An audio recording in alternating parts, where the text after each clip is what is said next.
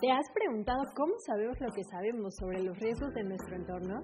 Este podcast es sobre las historias de la ciencia y los científicos que investigan lo que no sabías que se podía saber. En este espacio escucharás crónicas de especialistas que estudian la relación entre la mente y las personas para entender cómo la vida cotidiana a veces nos lleva a crear los riesgos del futuro. ¿Quieres conocer sus historias? Acompáñanos.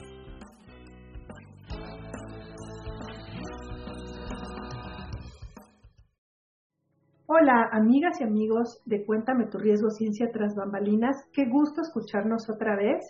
Eh, nuevamente, pues ahora sí, eh, después de este corte de Año Nuevo en el cual pues tuvimos alguna pausa, pero nuevamente estamos eh, con ustedes con un tema nuevo y en este espacio pues que ya ustedes conocen para descubrir a personas que día a día crean nuevos conocimientos sobre el riesgo a través de ciencias y humanidades. Este es nuestro episodio 8 de la temporada 3. Y pues a mí me da mucho gusto darte la bienvenida. Soy Naxeli Ruiz, coordinadora del Seminario Universitario de Riesgos Socioambientales de la UNAM, y como siempre me acompaña como co-conductor Marco Miramontes de la Unidad de Comunicación del Instituto de Geografía. Hola Marco, ¿qué tal? Hola Nax, pues como bien dices, reincorporándonos este 2023 después de esta pausa y eh, pues muy emocionados de volver con la comunidad tras y con los académicos y académicas que pues, nos acompañan este año también con más y nuevas historias. ¿no? Entonces, pues gustoso de estar vuelta por acá. Así es, Marco. Pues muchas gracias a ti como, como conductor siempre y a ti que nos escuchas, muchas gracias por sintonizarnos en este podcast.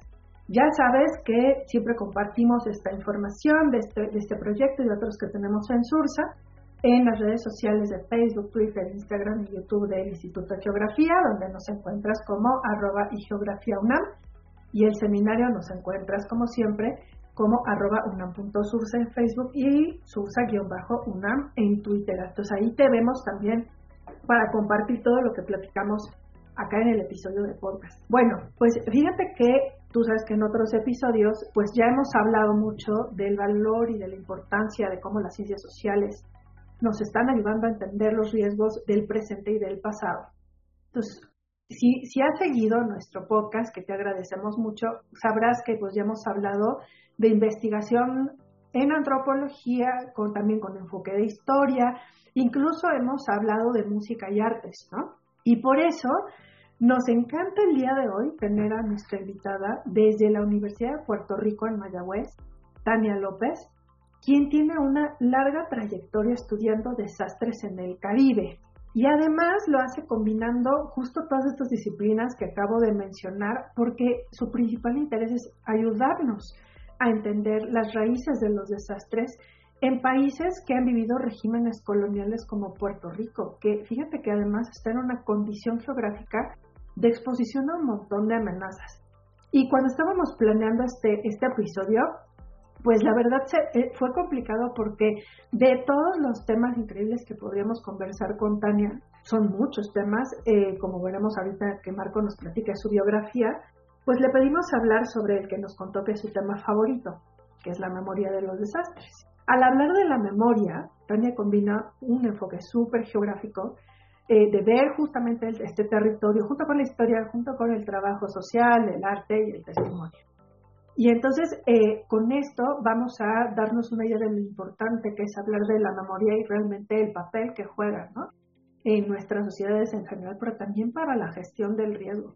¿Por qué no conocemos un poco lo, que hace Tania desde este enfoque realmente integral? Eh, para eso Marco pues nos va a platicar de su biografía. Marco, ¿quién es Tania, nuestra invitada especial del día de hoy? Pues como bien comentas, Nax, Tania tiene pues una historia muy interesante que nos va a adelantar cuáles son eh, los enfoques de los que nos va a hablar el día de hoy. Pues bien, ella eh, se formó dentro de las ciencias ambientales en la Universidad de Puerto Rico y cuenta con una maestría y doctorado en geografía en la Universidad de Pensilvania.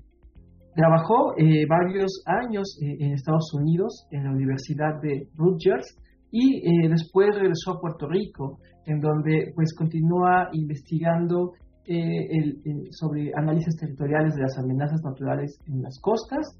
También investiga los cambios de uso de suelo, los desastres y técnicas participativas de investigación ante distintos desastres. Actualmente es profesora e investigadora del Departamento de Ciencias Sociales de la Universidad de Puerto Rico en el recinto de Mayagüez. Gracias, Tania, por acompañarnos el día de hoy. Bienvenida. Sí, muchas gracias por la invitación. Muy encantada de estar eh, compartiendo mi trabajo con ustedes y ser parte de esta iniciativa. Muchas gracias, Tania. Oye, pues como ya mencionamos en la introducción, tú tienes un enfoque súper integral, ¿no? Ves ahora sí que todos los aspectos, la, parte como más geográfica, la parte de las amenazas, la parte de la memoria, la parte eh, que tiene que ver también con la recuperación, la intervención, y pues combinas esta visión del territorio, la política, las desigualdades, la historia, la memoria, el arte, y eso nos fascina, porque justamente tenemos nosotros mucho interés en escuchar la investigación interdisciplinaria. Pero a ver, ¿por qué? Eh, ahora sí que empezamos por, por el principio. Y estando eh, pues en la situación geográfica en la que está Puerto Rico, claro que es un gran ejemplo de muchos de estos procesos que nos llevan al riesgo de desastre, pero que también nos dan lecciones importantes, ¿no? De, fortaleza, eh, de, de, resiliencia, de búsqueda de respuestas. ¿Por qué un caso como el de Puerto Rico nos puede ayudar a comprender precisamente mejor las causas y consecuencias de los desastres a las personas que estamos en otros países de América Latina y el Caribe. Sí, sí, pues bueno, pues como mencionaste, eh, Puerto Rico está ubicado, su, localización geográfica, ¿verdad? En, el Caribe, pues lo expone eh, a, a, diferentes amenazas naturales, también pues la condición geológica abunda a esa, aporta a, esas, a, esos, a esa exposición a múltiples eh, amenazas, así que pues estamos expuestos a huracanes, a inundaciones, a deslizamientos de tierra, a eh, terremotos, a tsunamis, ¿verdad? Entre, eh, entre otras amenazas. históricamente pues hemos, hemos tenido diferentes desastres donde esas amenazas pues dada la condición social, política, económica, eh, histórica, ¿verdad? Pues hacen que esas amenazas se, se conviertan en desastres. Y precisamente eh, a partir del 2017, eh, pues hemos tenido una serie de desastres, comenzando en el 2017 con el huracán, con los huracanes Irma y María, que ya hacía varios años no teníamos el paso de un huracán intenso, de huracanes intensos. Luego en el 2020, a principios del 2020, eh, tuvimos un, eh, un terremoto eh, de magnitud 6.4, y, y, las repeticiones de eso, de, de las réplicas. Todavía al día de hoy pues tenemos réplicas. y el año pasado pues tuvimos nuevamente la visita de otro huracán, el huracán Fiona, que aunque fue eh, de menor intensidad, con huracán categoría 1, trajo un evento de lluvia extraordinario. Eh, y entonces, pues, todos esos, todas esas amenazas, todos esos huracanes y terremotos eh, ocurrieron en el contexto de un Puerto Rico con condiciones económicas y sociales precarias resultantes de varias décadas de recesión económica, de malas prácticas administrativas, de medidas de austeridad impuestas por el gobierno de los Estados Unidos, pues, por nuestra eh, relación política con los Estados Unidos, y con una infraestructura, por ejemplo, vial, eléctrica y de provisión de servicios obsoleta y débil. Así pues, y más allá de solamente las condiciones atmosféricas, climatológicas y geológicas asociadas a, a estos desastres, eh, pues tenemos la combinación también de, de, de esas situaciones socioeconómicas y políticas que afectó, ¿verdad? Ciertamente la capacidad de adaptación y recuperación y en última instancia pues amplificó los impactos del desastre, impactos que aún ¿verdad? persisten el día de hoy mientras hablamos en esta en esta en este podcast. Así que eh, yo yo creo que el caso de Puerto Rico con esos diferentes tipos de amenazas y desastres que resultaron eh, pues nos dicen, ¿verdad? Nos dice mucho sobre la capacidad o incapacidad que tenemos en Puerto Rico para la preparación, la recuperación y las desigualdades que hay eh, en esos procesos a diferentes niveles, ¿verdad? Eh, cómo pues desde el punto de vista gubernamental, qué se puede hacer mejor, dónde se puede mejorar, pero también como mencionaste, cómo, cómo la recuperación en otros ámbitos, por ejemplo, organizaciones no gubernamentales, iniciativas comunitarias, que tomaron pues esa, esa recuperación en sus manos, pues, pues también nos enseñaron eh, cómo pues esa, esa recuperación pues debe ser integral, debe ser eh, amplia, pero también sin olvidarnos la responsabilidad que tiene el, gobierno en estos procesos de recuperación. Tania, pues justo lo que nos comentas nos ayuda ya a ir visualizando cuál es la relación que ha tenido Puerto Rico con las distintas amenazas que has eh, mencionado, ¿no? Y creo que para además ampliar eh, el alcance de esta reflexión, eh, justo en el ámbito que nos de tu interés que va más relacionado con la memoria, pues vamos a invitar a nuestra audiencia a escuchar un par de audios que eh, son retomados justo del video eh, del proyecto de 1867 que llevaste a cabo, en donde pues eh, vamos a, ahondar en la parte histórica, ¿no? que también está relacionada con estas amenazas, con este lente pues hacia el pasado y ver qué cosas podemos rescatar para el presente. Adelante con el audio rápida intensificación de ciclones que tocaron tierra en Puerto Rico de 1867 a 2020. Entre 1867 y 2020, un total de 30 ciclones impactaron directamente a Puerto Rico, de los cuales tres experimentaron una rápida intensificación antes de tocar tierra. El proceso de rápida intensificación consiste en un aumento de 56 kilómetros o más en la velocidad de los vientos sostenidos de un ciclón en un periodo máximo de 24 horas. La rápida intensificación de la mayoría de los ciclones que entraron a Puerto Rico se dio en las aguas del Mar Caribe. San Narciso en 1867 es el huracán más antiguo en récord que haya registrado una rápida intensificación antes de entrar a Puerto Rico. Esto ocurrió a unos 386 kilómetros de la isla. La intensificación fue de 74 kilómetros por hora y pasó de ser una tormenta tropical a un huracán de categoría 3.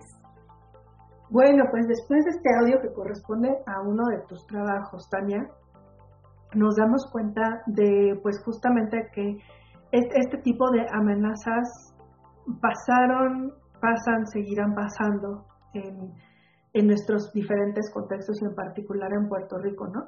Entonces, en ese sentido, la verdad es que el cómo enfrentamos, cómo abordamos estas amenazas, cómo entendemos nuestra relación con esta ubicación geográfica, pues es súper fundamental, ¿no? En el futuro. Cuéntanos un poco justamente de estos proyectos sobre la memoria de los desastres. El que acabamos de escuchar es uno que tú has titulado 1867 en el cual hablan pues tanto de sismos como de huracanes y en ese proyecto tú te enfocas en los eventos cercanos en el tiempo, pero también en los eventos más lejanos en el tiempo. Entonces, ¿cómo le haces tú para estudiar la memoria de en estas diferentes, digamos, fases o ciclos, ¿no? Y cómo, cómo lo haces tú, cómo lo trabajas? Sí, bueno, pues primero, eh, ¿verdad? Primero que nada, ese concepto de memoria social hace referencia las experiencias acumuladas, el conocimiento adquirido y las lecciones aprendidas a partir de desastres previos, ¿verdad?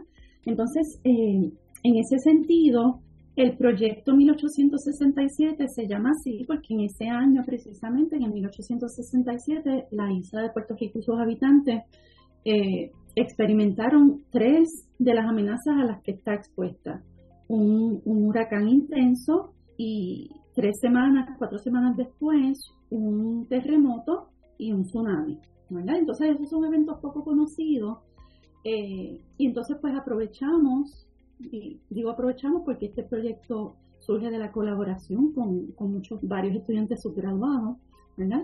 Eh, aprovechamos ese, ese año 1867 primero para dar a conocer sobre esos eventos y entonces empezar a documentar a partir de ese año diferentes eventos hasta los más recientes que hemos tenido eh, como mencioné hace un ratito, ¿verdad? El huracán Irma María, el terremoto del 2020 y más recientemente el huracán eh, Fiona.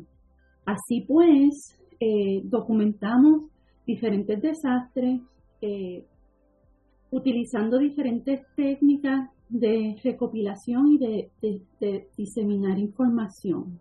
Y entonces, en ese sentido, por ejemplo, pues vamos a tener, tenemos como parte del proyecto eh, descripciones de eventos pasados, o sea, redactados como texto, eh, donde la, la fuente principal pues fueron documentos históricos, ¿verdad? Entonces, en ese sentido, eh, como dije, pues esto es un proyecto con estudiantes subgraduados que parte de ese, del objetivo del proyecto también es capacitar a estudiantes. Entonces, pues, eh, para desarrollar los materiales del proyecto, dábamos talleres, por ejemplo, de revisión de documentos históricos, búsqueda y revisión de documentos históricos y de redacción a un, a un público variado. Entonces, en ese sentido, pues tenemos descripciones de desastres a partir de revisión de documentos históricos, pero preparados, ¿verdad?, redactados por estudiantes. Así pues, entonces van adquiriendo esa experiencia tanto de investigación como de diseminación de información. A raíz del huracán, sobre todo del huracán María y del, del terremoto 6.4, pues entonces eh, nos, movimos, ¿verdad?, a, esta época más reciente, ¿verdad?, estos desastres más recientes, y con la incorporación de estudiantes de diferentes disciplinas y de manera pues que esos estudiantes pusieran en práctica sus intereses y sus áreas de peritaje, pues entonces se abordan, se describen, se estudian, se reflexiona sobre desastres eh, desde diferentes, de diferentes maneras. Por ejemplo, eh, a partir del uso de videos, que los mismos estudiantes pues generen videos eh, sobre, sobre desastres, sobre su experiencia, la redacción de memorias o de, de experiencia. Por ejemplo, a raíz del huracán María, eh, publicamos el libro eh, Un cambio categoría un cambio categoría 4, Memorias del Huracán María. Eso, eso fue a partir de, de los escritos de 15 estudiantes subgraduados de su experiencia con el huracán María. Así que pues a través de esa publicación, eh, esos estudiantes pues relatan lo que ocurrió, ¿verdad? Lo que, lo que ellos sintieron su experiencia y entonces pues eso pasa a ser acervo de nuestro, ¿verdad? De nuestra, de nuestro situación, de nuestros desastres, no solamente históricos, pero también los contemporáneos, que entonces eventualmente pues van, van a ser fuentes de, información para entender, para estudiar los desastres, para ver cómo nos recuperamos de ellos y, ¿verdad? Con la esperanza de que, eh, con la idea de que se genere reflexión, discusión para la preparación ante, ante eventos, ¿verdad? posibles eventos futuros que como bien dijiste, pues van a seguir ocurriendo. Eh, otros, eh, a través de la ilustración, algunos estudiantes pues quieren plasmar y diseminar sus experiencias a través de, de ilustraciones, a través de ensayos fotográficos, a través de poemas, a través de cuentos. Así que eh, la idea es, primero, pues que estos estudiantes participantes en el proyecto pongan en función ¿verdad? sus intereses, pero a la misma vez proveer información eh, ¿verdad? a las personas que lleguen al proyecto eh, sobre los desastres de diferentes perspectivas, desde diferentes perspectivas y haciendo uso de diferentes métodos de recolección de datos y de diseminación de información. Genial, porque sí, amigos, eh, amigas y amigos, tú que nos escuchas, eh, te estás preguntando dónde puede ver todo este recopilación de material. Es un sitio web súper interesante que está en www.proyecto1867, 1867 con número, Si te metes allí, podrás ver todas estas ilustraciones, videos, textos de los que estamos hablando y que son justamente una excelente ilustración de cómo acercarnos al tema y de todo lo que Tania nos está platicando. ¿Cómo ves, Marco? Pues la verdad es que con todo lo que nos comentas, Tania, se viene a la mente pues varios retos, ¿no? Justo eh, qué tan fácil fue acceder a estos documentos históricos, ¿no? O sea, que, o sea, sí hay personas que se interesaron en conservarlos, resguardarlos durante más de 100 años, qué tan fácil es leerlos, ¿no? A la luz de, este siglo, este, ¿Cómo, lo, articulas con los conocimientos contemporáneos? ¿Cómo rescatas toda esta información? Este, entonces, eh, me parece como bien interesante y bien eh, bueno, difícil de entender, ¿no? Justo cómo, cómo podemos construir todo este conocimiento a través de estos documentos históricos. ¿Cuáles fueron estos retos a los que se enfrentaron ustedes en este proceso de recuperación e interpretación de, información? Eh, pues mira, eh, si algo, una de las cosas que, Puerto Rico tiene eh, es que hay mucha, mucha investigación, mucho, mucha documentación y mucha, mucha de esa investigación, documentación, pues está disponible, ¿verdad? En, en archivos, a través de diferentes, de, diferentes vías. y en ese sentido, pues esa búsqueda de información, bibliotecas digitales, por ejemplo, pues fue bien interesante y positivo el, hecho de que exista tanta información y que eh, mucha de esa información pues esté accesible, ¿verdad? Sí, me parece curioso algo que dijiste, cuando hay un documento, ¿verdad? Un texto bien rico en términos de la, de la información que incluye de, ese, de, ese, de esos eventos del 1867. Eh, pero es un documento bien extenso, escrito pues con este español, ¿verdad? Eh, pues de, la época. Eh, y entonces pues tenía mucha información, pero a la misma vez pues era, un poco difícil de leer y teníamos que entonces buscar, interpretar qué quería decir algunos conceptos, eh, pero sí tenía mucha información geográfica, ¿verdad? Entonces pues eso les resultó, me resultó a mí, ¿verdad? Que soy geógrafa y también a los estudiantes participantes porque podíamos relacionar en muchas instancias eh, esos lugares con, ¿verdad? Con, lugares y espacios de ahora. Eh, y pues también un poco, ¿verdad? Poder reflexionar en esos eventos que pasaron en 1867 versus estos que han pasado en estos últimos cinco años a partir del 2017, como en condiciones ¿verdad? Bien diferentes, pero a la misma vez como que similares, ¿verdad? Porque eran unas condiciones políticas diferentes, eran unas condiciones socioeconómicas diferentes, pero a la misma vez pues la raíz de los problemas es similar. Entonces pues, pues a veces eh, pues uno se puede llegar un poco a frustrar o a, perder las esperanzas porque uno dice, bueno, después de tantos años, ¿qué aprendimos o qué podemos, qué, cómo se puede remediar algunas cosas o en qué avanzamos o que todavía tenemos, ¿verdad?, que, que mejorar. Así que esa comparación de, eh, de periodos tan disimilares, pero a la misma vez, misma raíz, la misma, ¿verdad?, problema, eh, pues fue un proceso de reflexión bien interesante y necesario, ¿verdad?, para entender eh, estas vulnerabilidades actuales que no se desligan, ¿verdad?, de, de, de esas condiciones históricas. Así que un poco pues esa, esa también es la idea, ver que, los desastres no ocurren así de la nada, tienen unos contextos históricos, sociales, económicos que ciertamente son los que hacen, ¿verdad? Que, se amplifiquen esos desastres. Así que, eh, pues ha sido una experiencia bien enriquecedora, no solamente para mí, sino también pues para, para los estudiantes que colaboran en el proyecto. Genial, Tania. Oye, pues ya con el sitio web que vamos a poder ver y, con lo que nos estás platicando, justo ya nos damos una idea eh, precisamente de la importancia de la memoria y de estas diferentes vías de aproximación a la memoria y de esa conexión del presente y del pasado que es como tan importante. Tú además de esto haces también cosas, por ejemplo, de geografía, de cambio de suelo, ¿no? Y e, eso abona, por supuesto, a la memoria de los desastres porque obviamente no va a impactar igual a un, a un Puerto Rico con la vegetación y el tipo de uso de suelo que tenía en 1867 al que tiene ahora, ¿no? Que está tan urbanizado, donde hay tanta exposición en las costas y demás. Tú haces esa investigación. Un poco, eh, cuéntanos un poco eh, de tu trabajo de campo ya nos platicaste de tu trabajo con personas, con documentos, pero justo has mezclado eso con, eh, por ejemplo, imágenes de percepción remota, ¿no? Y con algunas técnicas participativas. ¿Cómo es Tania en el trabajo de campo? ¿Qué ves? ¿A quién, a quién le hablas? ¿Cómo mezclas datos? Cuéntanos un poco cómo esa es a, eso es a lo que nos referimos con lo tras bambalinas, ¿no?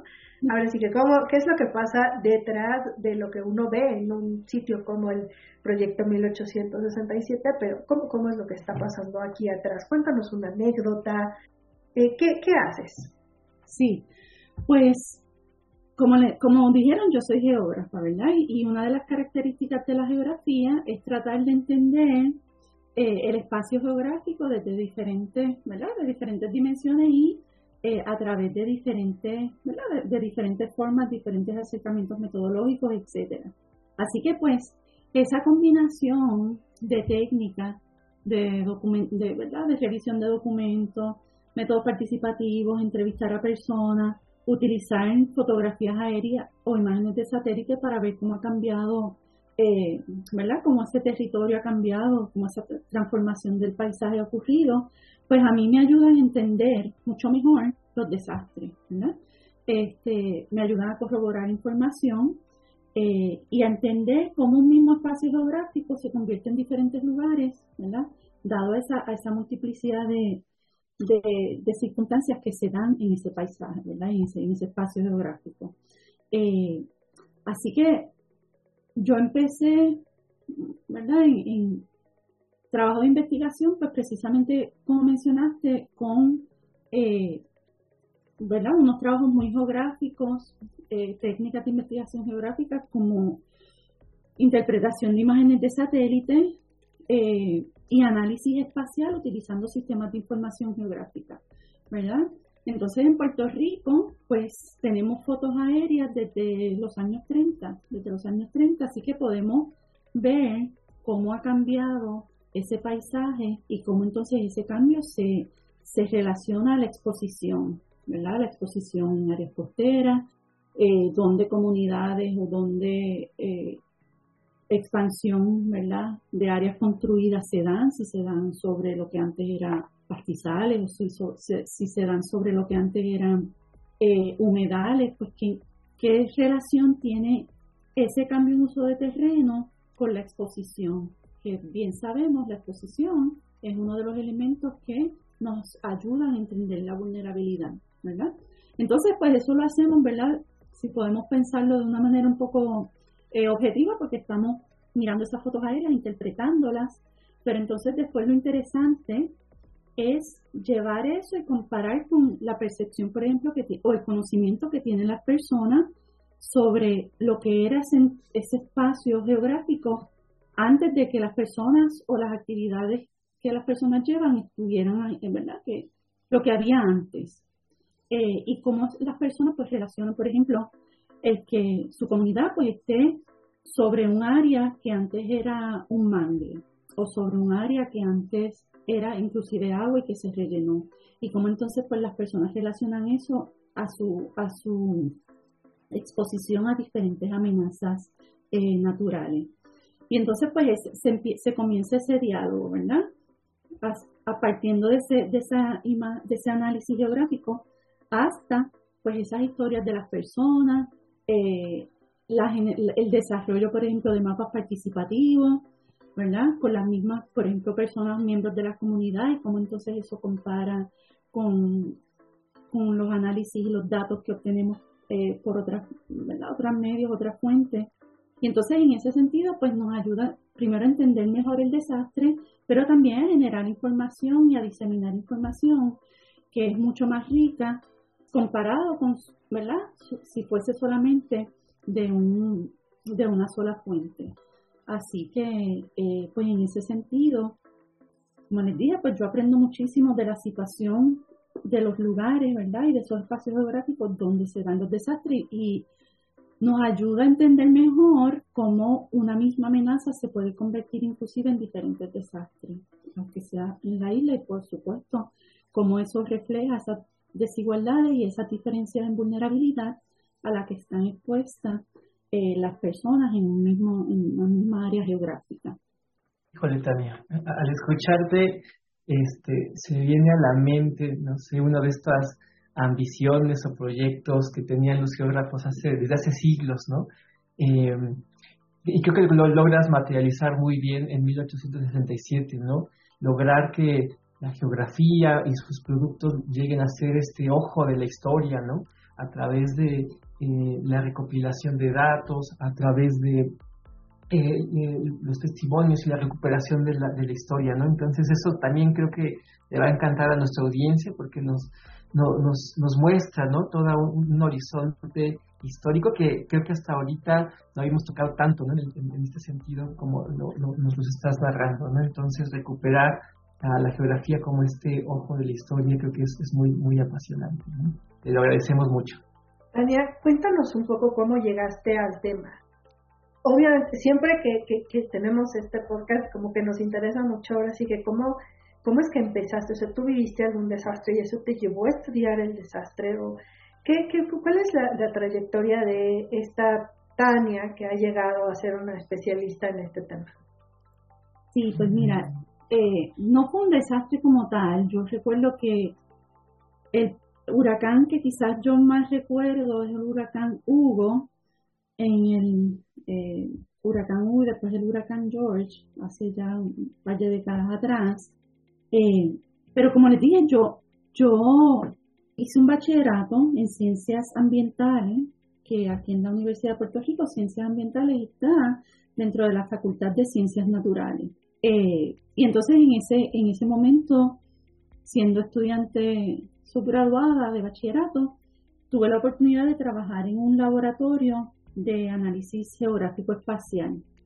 Pero siempre, eh, pues yo era una estudiante y, bueno, en parte a veces todavía lo soy, pues muy callada, muy meticulosa. Entonces, pues ese trabajo de interpretar fotos aéreas, de hacer análisis de sistemas de información geográfica con una computadora, eh, pues me gustaba mucho porque era, pues yo haciendo esos, esas clasificaciones, esos análisis haciendo mapas desde la computadora, ¿verdad?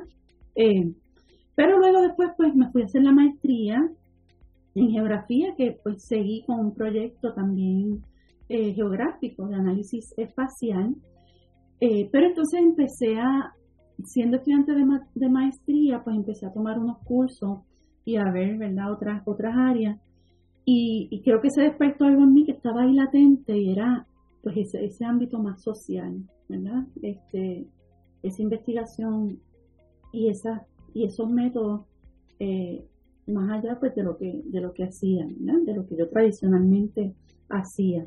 Y entonces después de terminar la maestría, pues di clases de geografía en la Universidad de Puerto Rico y a través de esas clases pues pues empecé a leer otra literatura, otras otras otras técnicas de, eh, de investigación, etcétera. Y cuando me fui al doctorado, pues decidí, ¿verdad? Ya de antemano que iba a ser algo totalmente diferente, tanto desde el punto de vista metodológico como temático.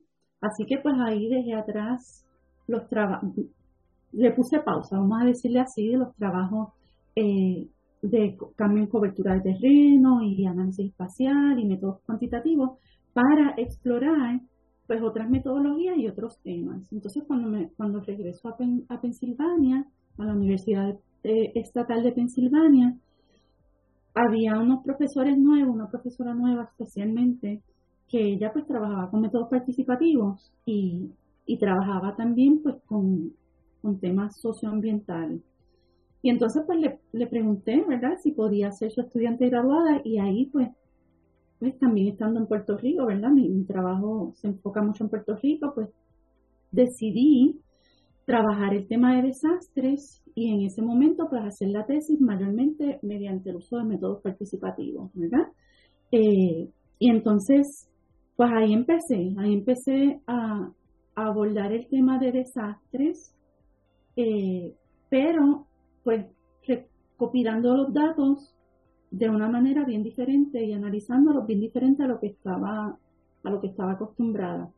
Pero eso era lo que quería hacer, que ese doctorado pues fuera eh, algo que, que yo me que expandiera tanto los temas como la manera de hacer investigación. Fue una experiencia que me gustó muchísimo, aprendí mucho eh, y entonces después, pues desde ese entonces he tenido la oportunidad de entonces retomar mis trabajos pasados de análisis geográfico espacial, de cambio y cobertura de terreno, con temas, diferentes temas socioambientales, siendo uno de ellos el que estamos hablando de desastre, Eh, pero entonces, pues abordarlo desde diferentes perspectivas, desde diferentes eh, ángulos.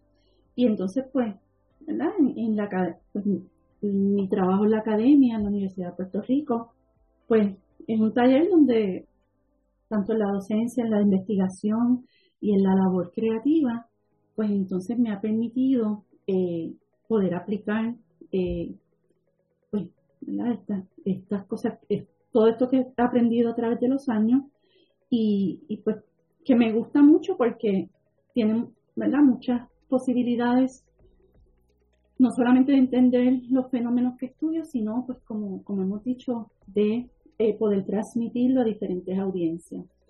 Eh, el hecho de que tú trabajes con estudiantes de diferentes disciplinas, de las ciencias sociales, las humanas, también enriquece mis proyectos y mi, ¿verdad? mi conocimiento.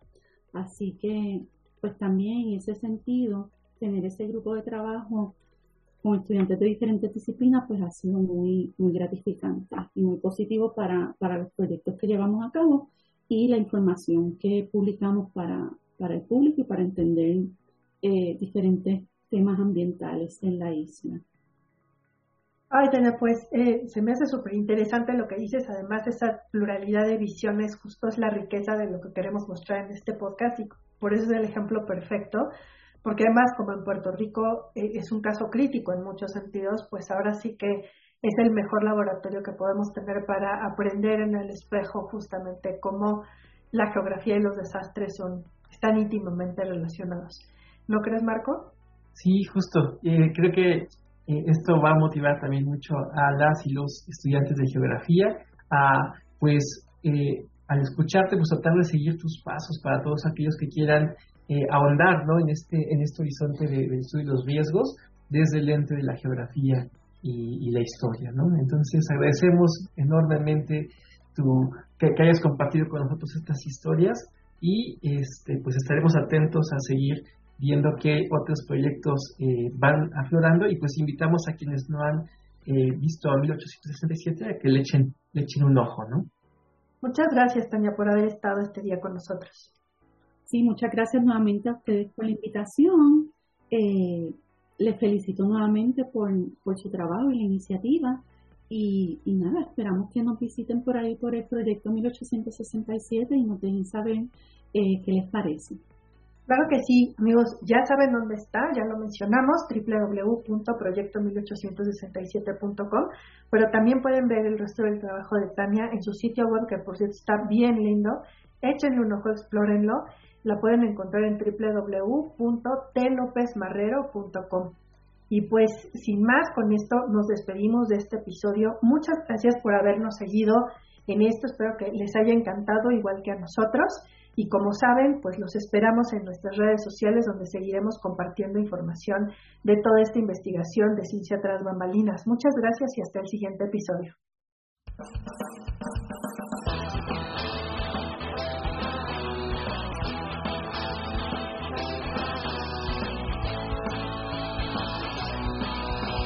¿Te gustaría conocer más historias como esta? Acompáñanos en la siguiente emisión de Cuéntame tu riesgo, Ciencia tras bambalinas.